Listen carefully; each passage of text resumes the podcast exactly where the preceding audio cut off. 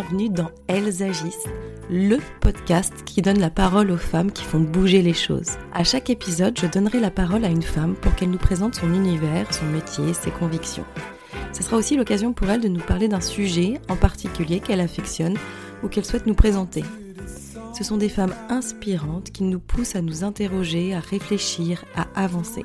Et moi, à chaque fin d'épisode, je suis vraiment motivée pour agir et j'espère que ça sera pareil pour vous. Aujourd'hui, je rencontre Anne-Lucie. Anne-Lucie est médium. Elle nous parle de son chemin pour arriver à l'accepter et les difficultés qu'elle a rencontrées, que ce soit ses propres doutes ou à celui de ses proches, parfois incrédules. Mais à un moment, elle évoquera à quel point la vie, la mort ou même l'au-delà ne lui ont plus laissé le choix. Elle nous raconte alors comment elle a réussi à construire son identité de médium. Elle va nous parler aussi des cycles, les cycles de la vie, les cycles lunaires, ou de comment se reconnecter en pleine conscience à sa puissance. Elle nous livre un discours libre, sans filtre, remplie d'honnêteté. Et elle nous parle en toute transparence de ce qu'est être médium.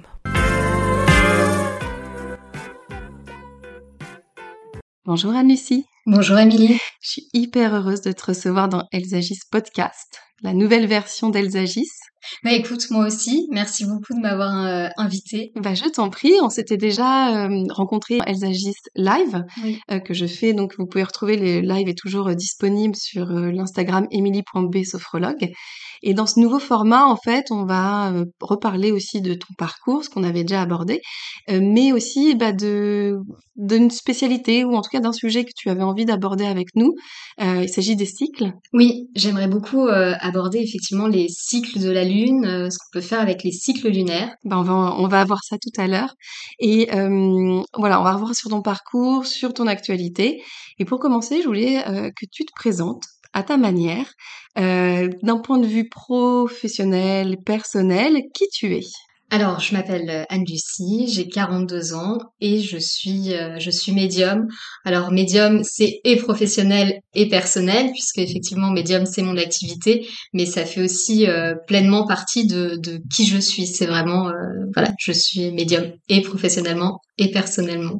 Alors depuis quand tu es médium? Toujours? Oui, alors je dirais que je suis médium depuis toujours, effectivement, mais par contre que je n'ai conscience de cette de cette médiumnité euh, vraiment et pleinement que depuis euh, à peu près une, une dizaine d'années vraiment elle s'est euh, révélée, expansée et où j'en ai où j'ai commencé à, à, travailler en tant que médium. Avant, je savais que j'avais des ressentis. Par contre, ça ne me serait jamais venu à l'esprit de dire que j'étais médium, voire même c'était quelque chose qui me faisait plutôt peur. Ah oui Oui. Mais tu avais déjà des, des choses dans l'enfance, des signes ou des choses qui étaient venues à toi Ce que tu dis des ressentis, c'était quoi exactement? Alors euh, effectivement, je, je, je voyais euh, beaucoup beaucoup d'ombres. Plutôt, ça se manifestait plutôt euh, comme comme des ombres quand j'étais quand j'étais enfant. J'avais des angoisses. Alors bon, comme comme tout enfant, souvent on peut avoir des angoisses la nuit, mais moi c'était c'était très particulier. J'avais toujours l'impression que quelqu'un ou quelque chose allait allait m'apparaître. Et puis en, en grandissant, j'ai eu une expérience de mort imminente à l'âge de 7 ans où là, euh, ça a été encore un peu plus accru, parce que vraiment, euh, ma, mon rapport avec la mort a changé. C'est-à-dire que j'arrivais à sentir euh, la, la, mort physique qu'il y avait autour de moi quand les gens allaient mourir. 7 ans? À partir de 7 ans. À partir de 7 ans. C'est jeune, hein c'est jeune et euh, c'est devenu euh, vraiment anxiogène parce que j'ai mmh. commencé à faire des crises d'angoisse, à avoir des nausées, euh, à être ouais pas très bien. Et à l'adolescence, c'est un peu parti et c'est revenu. j'ai eu une anesthésie générale en début de vingtaine et là c'est vraiment pleinement revenu et là j'ai commencé à avoir de la clairvoyance. Euh, à voir des esprits. Donc ça, c'est quelque chose dont j'ai horreur. Euh, aujourd'hui, euh, c'est quelque chose que je freine et je demande vraiment à ne plus avoir de, mmh. clairvoyance. Par contre, je suis en clairaudience. Est-ce que tu veux nous expliquer ce que ça veut dire clairvoyance, clairaudience? Bien sûr. Alors, la, la, clairvoyance, c'est quand on, quand on voit des personnes qui mmh sont mortes. Alors, euh, généralement, on les voit pas comme euh, je peux te voir euh, mmh. actuellement. C'est, souvent plus flou. On peut voir des imagé un peu imagé. Bien qu'il y ait quand même des médiums qui disent les voir. Alors quand je dis qu'ils disent les voir, je ne remets en aucun cas leurs paroles en doute, mais vraiment comme comme s'ils avaient quelqu'un. D'accord. ok. Toi, t'as pas eu ça. T'as pas ça. Ça m'est arrivé une fois. D'accord. Avec un petit garçon. Et j'ai vraiment eu la peur de ma vie. Il était au pied de mon lit et euh, ça a été euh, juste, juste horrible. Et la claire audience, c'est quand on entend. Et donc, toi, quand tu as eu cette anesthésie euh, générale, mmh. qu'est-ce qui s'est passé exactement? Est-ce que tu peux nous en dire un peu plus sur justement le, le, déclic hein, que, tu, que tu évoques? Alors déjà, quand j'ai eu cette anesthésie générale, en fait, j'ai eu un problème cardiaque. D'accord. Bah, c'est comme l'expérience de mort euh, imminente à l'âge de 7 ans. Donc euh, mmh. j'ai vécu euh, la même chose, mais sur une table d'opération. Par contre, sans avoir de souvenir, moi, de, je, on peut dire que j'ai été morte pendant un temps sur la table d'opération. Par contre, je n'ai pas vu de tunnel, de choses comme ça. Comme à l'âge de 7 ans, j'ai pu voir pour le coup. Et euh, quand je me suis réveillée de, euh, cette anesthésie, au début, il s'est rien passé, et je suis rentrée chez moi. Et euh, en allant dans la salle de bain, j'ai vu une femme morte qui était dans ma baignoire. Donc j'ai dit à mon conjoint de l'époque qu'il y avait une femme morte dans la baignoire. il m'a dit non, là, c'est pas passé. J'ai dit bon, très bien, d'accord. Euh, Noël n'était pas très loin après cette période. Mmh. Et puis voilà, bon bah dîner de famille etc je dis non mais par contre c'est quand même passé donc j'ai essayé de ah retenter le coup. Bon là j'ai vu que j'avais pas non oh. plus d'oreilles très attentives dans sa famille à lui puisque c'était euh, de son côté. de son côté. Et euh, voilà j'ai laissé tomber. Euh, ça s'est refermé en tout cas après j'en voyais très très rarement. Mais toujours comme à l'âge de 7 ans, des crises d'angoisse, des, des, choses désagréables. Ouais. Et ensuite, j'ai déménagé dans un appartement où, pour le coup, il y avait euh, une petite fille euh, morte, qui, euh, il y avait une hantise. Et là, ça, voilà, je me suis dit, ok, il faut que, il faut que j'affronte la chose, que je fasse mmh. quelque chose, et ça a été un des déclics. Est-ce que ça te faisait peur à toi aussi de, de voir ça, de ressentir ça? Oui. Est-ce que tu savais le maîtriser tout de suite ou là, t'as fallu que tu apprennes à le maîtriser? Non, non, pas du tout. Je ne savais absolument pas le maîtriser. Ça me faisait peur. Euh, et ce qui me faisait peur, au-delà de pouvoir euh, les ressentir euh, ou les, les voir, hein, qui est quelque chose que je, que je n'apprécie pas, c'était les sensations physiques que ça pouvait procurer chez moi. C'est-à-dire que comme je ne gérais pas ni mes énergies ni les leurs, euh, j'avais euh, des malaises vagos très régulièrement. Euh, j'étais obligée de grignoter en permanence parce que j'avais des baisses énergétiques. Mmh. J'avais l'impression d'être tout le temps épuisée, malade. Ça impactait physiquement. C'était surtout ça qui était très angoissant pour moi parce qu'il y a un moment donné, je me suis dit en fait, je, vais mourir. J'avais l'impression d'avoir vraiment une maladie ouais, grave. Ouais. Et et c'est ça qui a fait que j'ai commencé à apprendre à gérer en fait, c'est mes soucis physiques qui ont fait que j'ai commencé à aller voir une énergéticienne, j'ai commencé à faire de l'acupuncture, j'ai commencé euh, à faire euh, tout un tas de médecines mmh. dites parallèles euh, et, et, qui m'ont apprise à, à, gérer mes énergies. En apprenant à me gérer, du coup, j'ai réussi à mieux appréhender ce que j'avais en face et à avancer petit à petit. Et, et, tu disais au début que ton entourage, bon, a pas été réceptif tout de mmh. suite. Justement, comment ça s'est passé, ça, ce, bah, de leur dire, de leur faire accepter, parce que maintenant tu es euh, médium mmh. officiellement. Euh, voilà, comment, euh, c'est quoi le cheminement? La première fois que j'en ai parlé à mon mari, qui n'est pas mon le conjoint dont je parlais précédemment, euh, c'est parce qu'il y a eu un phénomène dans la matière où en fait je me suis retrouvée avec euh, une veste qui a été entièrement euh, griffonnée avec un stylo. Et à l'époque nous n'étions que tous les deux, mon fils n'était pas là ce week-end-là et je lui ai dit, je lui ai dit non mais il y a quand même un, un mmh. problème, il se passe quelque chose. Et il a ri et il m'a dit non mais ça doit être le chat. Donc au début voilà très réceptif. Et en fait, quand les robinets ont commencé à s'ouvrir tout seuls, quand les lumières ont commencé à clignoter, quand là, là pour le coup, il a eu, lui aussi, il s'est dit, euh, il se passe quand même quelque chose. Par contre, il, y a eu besoin d'avoir des, des phénomènes vraiment ouais, forts, forts. Et autour, qui n'était pas que euh, Mmh. que ma parole. Et bon, donc lui, au fur et à mesure, il s'est ouvert et il a commencé euh, à accepter. Mes parents, c'est pareil, euh, il leur a fallu quand même pas mal de preuves, mais ça c'était plus tard, c'est quand euh, vraiment j'étais en claire audience, que j'arrivais à avoir des informations euh, sur les gens, à avoir des contacts défunts, euh, etc. Et euh, voilà, ils ont mis un peu de temps, mais ils ont quand même assez facilement accepté. D'ailleurs, ça m'a fait euh, sourire parce que euh, j'ai eu euh, le Covid au mois de juillet et j'ai vu mes parents au mois d'août et euh, la seule chose que mon père euh, m'a dite c'est euh, mais t'as pas perdu euh, ta médiumnité C'est pas vrai. Si. Oui, parce que maintenant quand il se fait opérer, quand il a des choses et tout, il me dit non mais t'es sûr, ça va bien se passer. Donc en fait son gros stress, c'était même pas euh, comment tu vas, c'était La première que- question. voilà, j'espère que t'as pas perdu ta médiumnité. Donc euh, en l'occurrence non. Euh, mais du coup, je, je me demande là par rapport aux phénomènes que tu as expliqués paranormaux, enfin voilà, qu'on qu'on voit parfois aussi dans les, dans les films d'horreur ou quoi que ce Mhm. soit. Enfin, c'est l'image qu'on peut avoir aussi du domaine et de, de la, de la transmission avec les morts. Oui. Euh, je me demande pourquoi on on le vit pas tous, ça, finalement. Alors, il est probable que certains ne fassent pas attention quand ils sont très, ce qu'on appelle ancrés vraiment euh, dans, dans la vie euh, terrestre, dans la matière, Mm. on est absorbé par euh, les enfants, un boulot qui est prenant, les, les gens qui sont, qui, qui sont vraiment euh, focus sur, sur leur vie euh, Mm. matérielle, euh, il est fort probable que eux, justement, n'y fassent pas attention et euh, plus on est ancré, moins on est réceptif aussi D'accord. plus on est ancré, moins on est réceptif. Cependant, pour être réceptif, il faut quand même un minimum d'ancrage aussi, parce que sinon, après, euh, on plane. Mais bon, ça, c'est encore Ouais. un, autre sujet. Donc, il y a, il y a cette, il y a cette première, euh, cette première chose.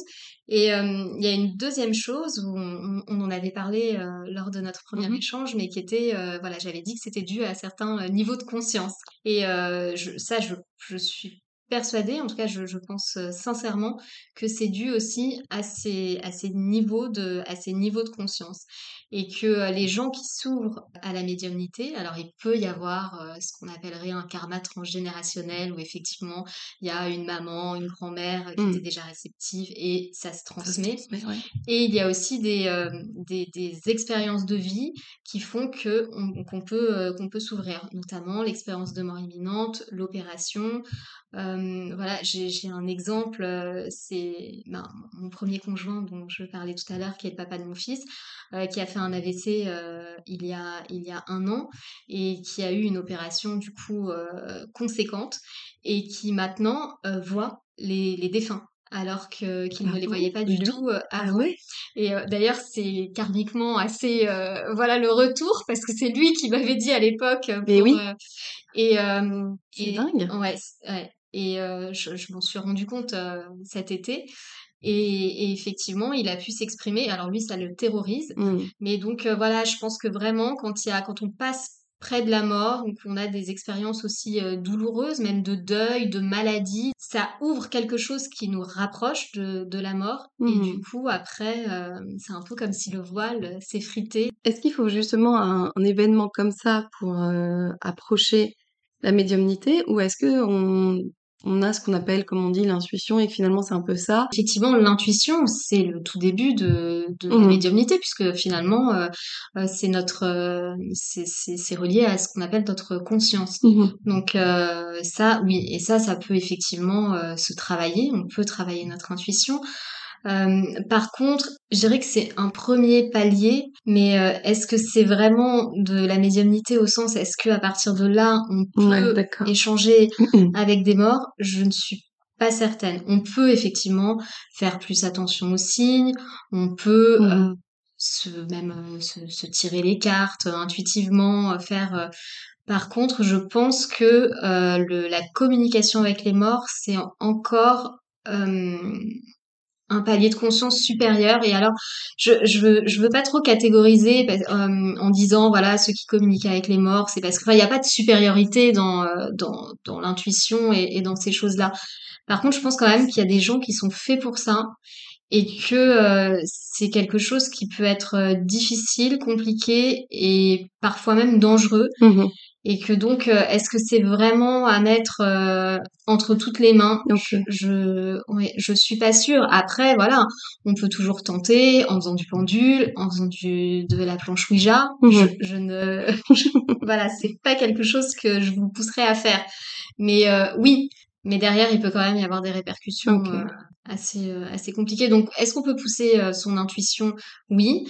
Est-ce qu'on peut communiquer avec l'invisible euh, d'une certaine manière, oui. Est-ce que tout le monde peut communiquer avec les défunts? Sans doute, mais sur qui on va tomber euh, Oui, est-ce qu'on pourrait maîtriser ce qu'on reçoit? Là, c'est une autre question. C'est ça. Et, toi, tu disais que justement, tu ne voulais plus, enfin, tu avais coupé euh, cette espèce de, de don, en tout cas, que tu avais de voir mmh. les morts, mmh. de rentrer en contact, en tout cas, avec eux. Pourquoi? Parce que ça me faisait peur. Ça te faisait peur Oui parce que vraiment les voir euh, c'est quelque chose qui me faisait peur et j'ai beaucoup prié pour le coup en disant ok voilà j'ai compris parce que déjà cette médiumnité j'ai mis du temps à l'accepter euh, jusqu'à ce qu'on me confronte vraiment à voilà non ce sera jamais mais dans le ce sera jamais ce sera bah toi aussi tu vas passer euh, à, à autre chose c'est-à-dire mourir en l'occurrence euh, et du coup, j'ai dit, ok, j'accepte. Par mmh contre, je ne veux, mais s'il vous plaît, je ne veux absolument pas, euh, absolument pas les voir. Mais comme quoi, il y, a, y, a, autre chose aussi, c'est euh, avec avec l'univers. Ça, c'est encore un autre sujet, mais sur est-ce que tout est écrit ou pas. Mais j'ai dit aussi que je ne voulais plus faire de communication avec les défunts en tant que médium. Je ne voulais plus consulter en ce sens. Et, euh, en fait, euh, tu vois, cet été, c'est revenu sur mon chemin. Euh, ah oui? Ouais, sans que je demande. Et, régulièrement, je dis non, non, non, mais je vais faire autrement, je vais je une solution. Je vais quand même être médium, je vais aider les gens, je vais faire des guidances, je vais ceci, je vais cela. Et euh, on me laisse tranquille hein, pendant quelques mois. Et, et, à chaque fois, en fait. Euh, et, et c'est quoi, ça bien pour te dire un, un, message à transmettre ou Oui, c'est ça. Bah, tu vois, par exemple, tout à l'heure, je parlais de, de Rudy et euh, cet été, euh, donc, on est allé le voir avec, avec Marie et quand je me suis rendu compte qu'en fait, ils voyaient les morts et qu'il y avait des phénomènes de hantise chez eux, bah, du coup, forcément, je suis allée communiquer avec le défunt. Et puis derrière, ben, comme par hasard, tu reçois, enfin, je reçois un message qui me dit Ah, coucou, ça fait longtemps, tu vois, d'une amie, mmh. est-ce que tu fais toujours est-ce que et en fait la machine se remet en marche et ça revient vers toi. Ouais, ça ça. Est-ce que ça te fait moins peur là? Alors de communiquer avec eux, ça me fait pas peur du tout. Ah d'accord. Mais de les voir, euh, si je devais les voir, oui, ça ça ça. Ça, c'est quelque chose, c'est une table au-dessus. Ça, oui, c'est ça. Par hmm. contre, euh, la claire audience. Euh, la claire sentience, les ressentir, ça non, c'est quelque chose qui me fait absolument pas peur. Hmm. Mais que tu n'as plus envie de faire.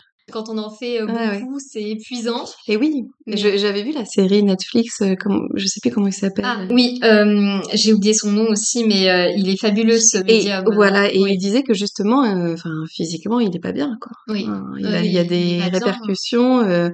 en termes de maladie, de physique. Mm. Mm. Toi aussi, tu, tu ressentais ça aussi? Est-ce qu'il y a des, oui. il y a, il y a quelque chose à payer en gros à avoir ce, cette transmission? Oui, oui. Euh, oui, parce que finalement, on se sert de, de nos énergies, de ce qu'on appelle les, les corps astraux, en fait, qui sont les corps énergétiques qui vont au-delà de notre corps physique. C'est là où il y a différents types de conscience.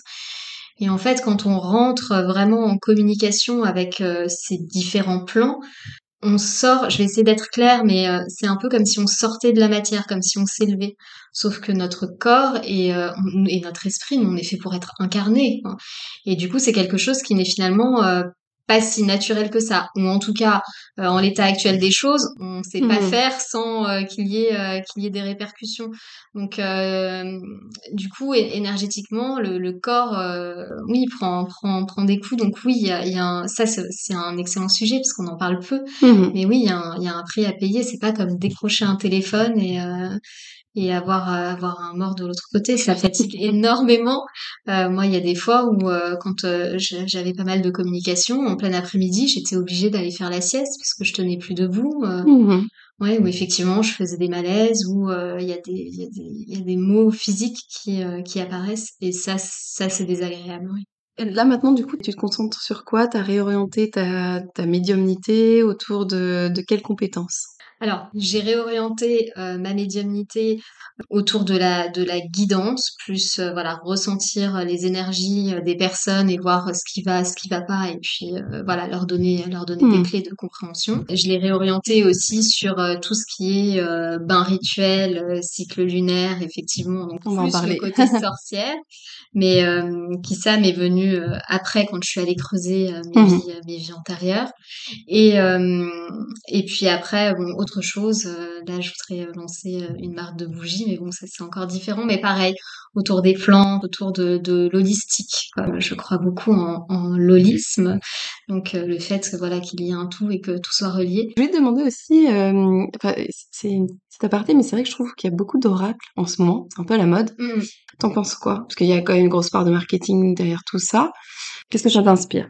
Oui, alors euh, c'est une très bonne question. Euh, effectivement, je, je pense qu'il y a quand même beaucoup de marketing euh, derrière tout ça. Mmh. C'est quelque chose qui devient très à la mode. Oui. Effectivement, comme tu l'as dit, euh, ça pullule. Les pierres aussi, on en trouve maintenant dans les dans les grands magasins. On trouve, euh, voilà. Je vais commencer par les pierres. Euh, la lithothérapie, euh, c'est quelque chose où j'ai été euh, vraiment euh, très mitigée Mmh. euh, pendant longtemps. Je le suis encore, alors je vais m'expliquer. Est-ce que je pense que la lithothérapie fonctionne? Je le pense, oui, mais je pense que derrière chaque pierre, en fait, ce qui fonctionne aussi, c'est énormément l'intention que l'on va mettre euh, dedans. Après, maintenant, avoir une pierre, euh, parce que c'est un peu ça que c'est c'est devenu pour euh, dès qu'on est stressé, dès qu'on a envie de se sentir plus fort, etc., Mm. etc. Je pense que voilà, il y a, il y a d'autres façons de le traiter. Il y a autre chose aussi qui me dérange un peu avec la lithothérapie, bien que je m'en sers dans- pour les bains rituels. Mais euh, c'est euh, dans quelle mine est-ce qu'elles ont été extraites, par qui elles ont été extraites, quelle est l'énergie qu'il y a euh, derrière la pierre? Donc euh, il y a des mines dites raisonnées maintenant. Mhm. Donc vraiment ça pour le coup, j'invite les gens à, à faire attention euh, à leurs achats euh, au niveau des pierres. Et effectivement, pas à ce que ça devienne euh, Enfin, chacun fait ce qu'il veut, mais euh, trop de pierres tue la Oui, pierre. puis c'est pas la solution. Enfin voilà, C'est comme tu dis, il y a l'in- l'intention qu'on en- qu'on donne, ce qu'il y a autour. Oui. Et d'acheter une pierre, voilà, ça suffira pas en soi, quoi. Enfin, oui, ça peut donner ça, une c'est énergie, ça. Maintenant, on a l'impression que c'est vraiment la pierre, c'est Mm. euh, c'est presque magique. quoi. Oui. Sauf que euh, bah, si on a des grands problèmes dans sa vie, euh, effectivement, selon le problème, on peut avoir une pierre plus ou moins adaptée. Il faut quand même avoir effectivement cette puissance d'intention, parce que je pense que sinon, voilà, il y a, il y a aussi une part psychologique hein, quand même, Bien une sûr. part psychologique dans tout ça. Mais en tout cas, c'est pas ça qui va faire que du jour au lendemain, la vie va devenir rose. Si on se dit ah j'ai une pierre contre le stress et qu'on focus, forcément, on va être moins stressé. Donc derrière, bon, il y a des choses qui vont se décanter. Mais la pierre euh, en elle-même, est-ce qu'elle est vraiment magique Euh, euh, Je ne pense pas. Je suis désolée pour tous les, ceux qui adorent la lithothérapie, parce que du coup là, je vais pas me faire que des amis, parce que je sais que c'est très à la mode en plus euh, en ce moment. Non, mais tu donnes ton avis Mm. et, et c'est bien aussi de mettre en garde parce que, comme pour tout, de toute façon, il y a des dérives et Et euh, en ce qui concerne les oracles, euh, il y a un point positif qui est effectivement, ça peut développer l'intuition, ça peut faire du développement personnel, ça peut apporter euh, certaines réponses. Donc ça, c'est très bien. Euh, par contre, là, il y a un peu un mélange des genres parce que du coup, le- le- l'oracle et tout ce monde, on, rentre quand même dans ce qu'on appelle effectivement l'ésotérisme. Et l'ésotérisme, c'est ce qu'on appelle aussi les sciences occultes. Et ça, c'est quelque chose qui s'étudie et où derrière, on ne peut pas euh, faire n'importe quoi. Parce que quand on ouvre des portes, quand on ouvre son intuition, ça ouvre sur d'autres choses. Donc, euh, et j'ai remarqué que très peu de personnes finalement euh, qui euh, créaient ces oracles étaient spécialisées en sciences en sciences ouais. occultes quoi. Et voilà, en soi c'est pas grave. Par contre, attention à ce qui est attention à ce qui est mis dedans. Et effectivement, il y a aussi cette histoire d'intention, c'est-à-dire je crée un oracle, ok, très bien, mais qu'est-ce qui a été mis derrière? Et c'est vrai que si c'est purement marketing, euh, quand vous recevez l'oracle vous chez vous, Ouais, euh, bah, il se c'est passera un, rien, quoi. creux vibratoirement parlant. Quoi. ouais. Donc euh, mitigé, Ok. vraiment mitigé. Est-ce que t'en as un quand même à nous conseiller ou Alors j'en ai un que j'aime que tu utilises Ouais. Oui, qui s'appelle Murmure de guérison, où je le trouve, je le trouve très bien parce que euh, il est, euh, pour le coup, on peut vraiment voir quels sont euh, nos blocages, euh, nos blocages intérieurs. Pour un, même pour un premier oracle, voilà, quelqu'un que, qui ne, Qui débute, qui voilà, débute, ça peut être pas mal. Ouais, ça peut être, ça peut être vraiment pas mal. Bon. Angela Hartfield, je crois. Ah, je pas dire on confirmera, je mettrai le lien de Mm. toute façon. De l'oracle. Euh, est-ce que ça, te dit qu'on parle de, de, notre masterclass, en tout cas du sujet que tu as proposé pour ton épisode, le cycle ou les cycles, devrais-je dire. Est-ce que tu peux nous présenter ce que tu entends par là et euh, ce qui t'intéresse principalement dans, ce sujet? Alors en fait, je me suis, euh, rendu compte que euh, suite à la réflexion qui n'était pas si bienveillante que ça de, de quelqu'un il y a quelque temps de mon entourage qui m'a dit mais tu es cyclique. Et je me suis dit, mais ça m'a un peu pincé quand même. ok, je suis cyclique, euh, ben oui, parce que euh, il y a des choses et tout, ça revient. Euh, t'as, t'as des, des d'humeur, non des, voilà. genre, par exemple, tous les mois de janvier, je suis une bêtise, mais c'est vrai qu'il y avait tel tel sujet qui revenait où je bloquais, mais au fur et à mesure des ans, quand même, ça, ça bloquait de moins en moins sur le mmh. sujet. Par contre, c'est vrai que c'était un, un, un, sujet qui pouvait. ah, c'était vrai. c'était vrai, oui, oui, d'accord. C'était vrai, mais c'était une remarque qui était qui était fondée.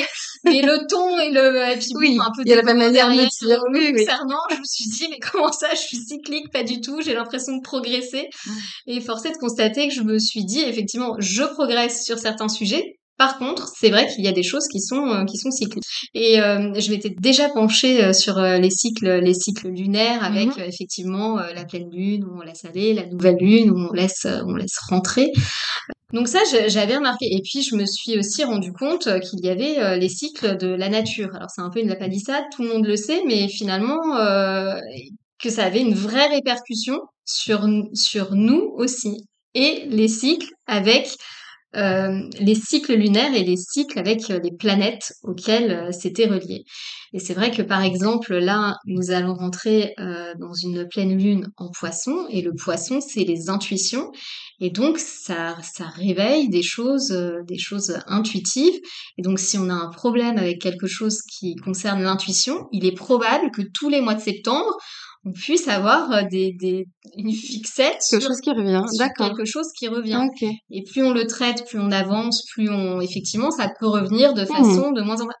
Mais du coup ça voilà il y a ce, ce phénomène euh, ce phénomène de, de cycle de le savoir de le connaître de comprendre ça ça peut nous aider à quoi en fait?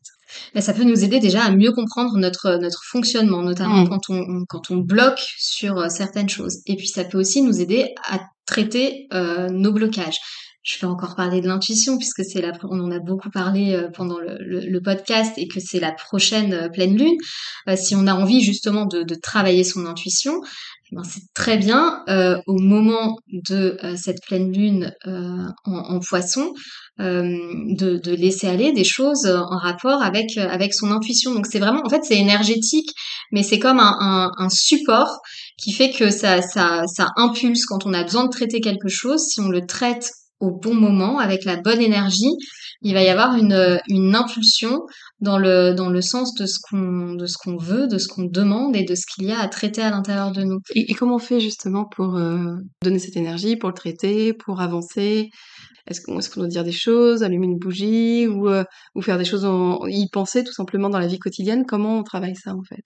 Oui, alors là on revient toujours euh, à l'intention parce que c'est, enfin c'est vraiment le, mmh. l'intention qui euh, qui est à la base de tout. Donc effectivement on peut émettre des intentions les soirs de pleine lune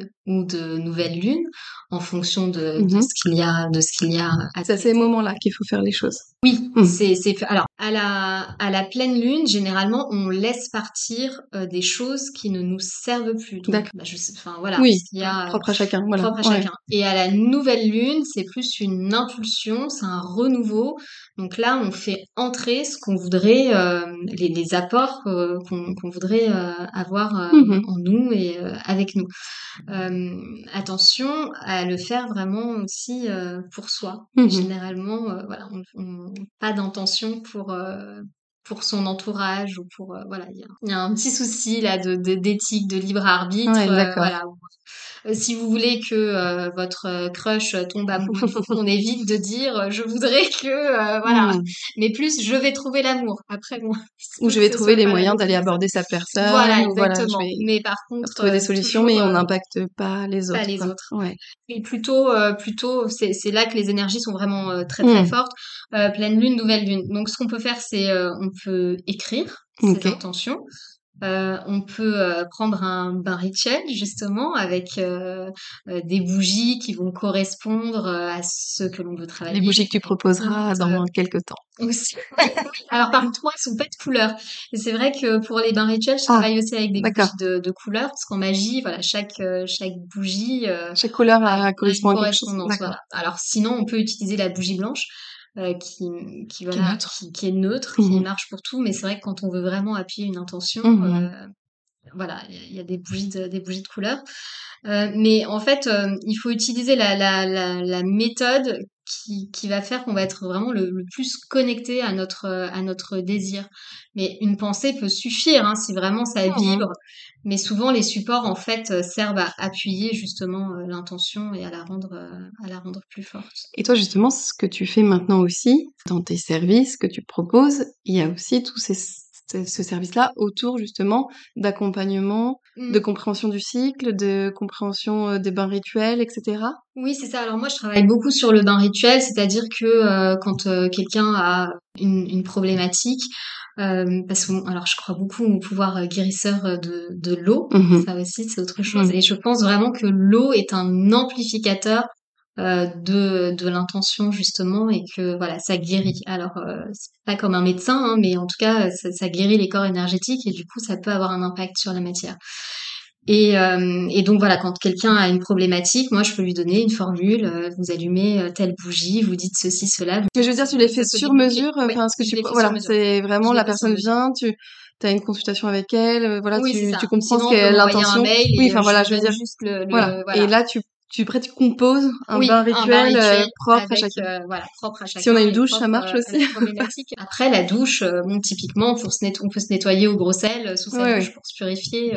mais c'est vrai qu'une baignoire, c'est c'est plutôt pas mal. Mais je sais que tout le monde n'a pas une baignoire, donc oui, on peut, on peut le faire ah autrement. Autrement. Tu trouves des solutions. Ah Lucie, j'ai des questions pour terminer, oui. qui sont autour de, du nom du podcast, qui s'appelle Elles agissent. Est-ce que déjà tu as un projet, un rêve que tu as envie de réaliser prochainement? Alors, j'ai alors à court terme, j'ai un projet euh, avec toi que mmh. j'aimerais beaucoup euh, réaliser euh, autour du souffle et de la femme. Ça c'est quelque chose voilà qui me tient beaucoup à cœur.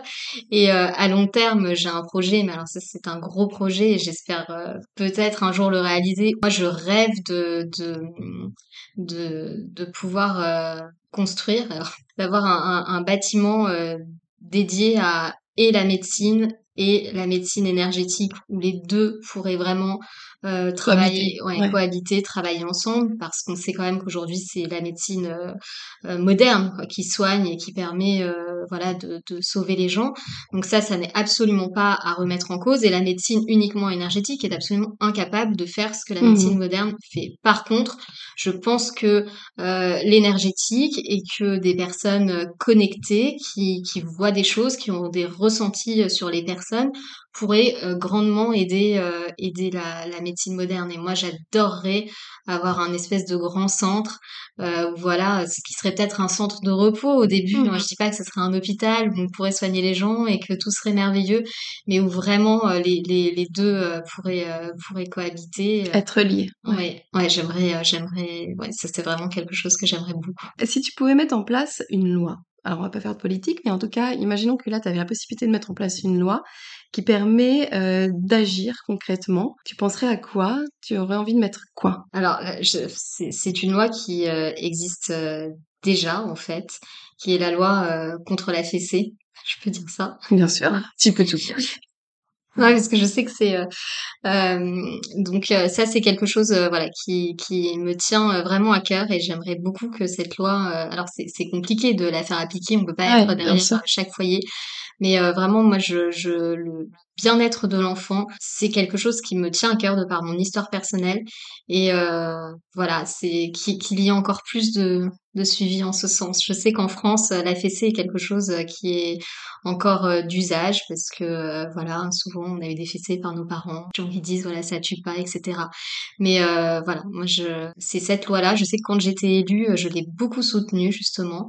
Euh, donc euh, j'irai accentuer. Bon, je mettrai pas les gens en prison non plus parce que euh, voilà, mais je je j'accentue. Enfin, à défaut d'accentuer la loi, en tout cas, je je j'en parlerai plus. Ok. Ouais. Sensibiliser autour de ça. Exactement.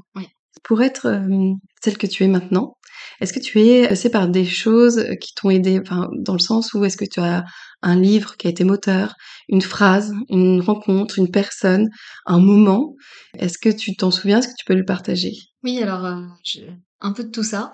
Euh, j'ai un, livre qui s'appelle La révélation de Samsara, qui m'a beaucoup aidé, qui est un livre qui répond, qui a été coécrit avec des esprits euh, et qui répond à certains pourquoi. Pourquoi est-ce que euh, on peut perdre un enfant? Pourquoi est-ce que il euh, y a des gens qui meurent dans un crash d'avion et ça fait 300 morts d'un coup? Pourquoi Et ça, c'est quelque chose qui m'a qui m'a beaucoup aidé parce que c'est des questions que je que je me posais. Il y a des injustices mmh. dans la vie, enfin, en tout cas, qui peuvent paraître qui peuvent paraître injustes.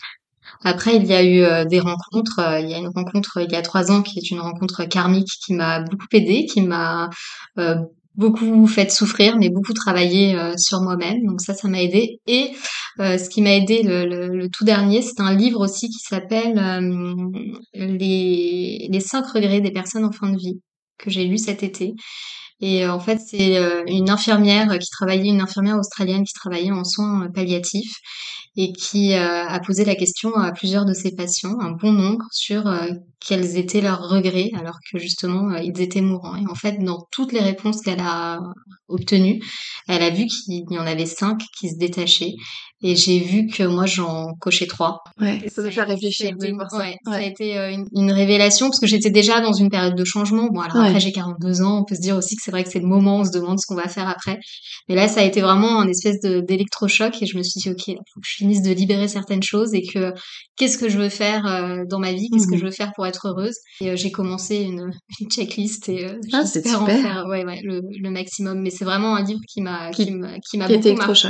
Oui, parce que souvent on peut se dire bon bah ma vie elle est quand même remplie, il y a ci, il y a ça, mais euh, oui, mais de est-ce qu'on fait vraiment ce qu'on a envie de faire? D'avoir le témoignage des personnes qui sont mmh justement arrivées à la fin de cette vie, c'est hyper fort en fait. Oui, et en fait je l'ai lu de manière intuitive, c'est-à-dire que tu sais, j'ai, ouvert des pages au hasard et en fait à chaque fois euh, j'avais des réponses. Ah ouais, d'accord. Et euh, ouais, ça, ça je pense que c'est, euh, ça fait partie de, de quelque chose, ouais, qui a été révélateur pour moi. Est-ce que tu peux nous partager un univers que tu aimes particulièrement, mais qui n'a rien à voir avec la médiumnité, avec ton métier, avec tout ce que tu viens de nous dire? Tu peux, tu peux tout avouer.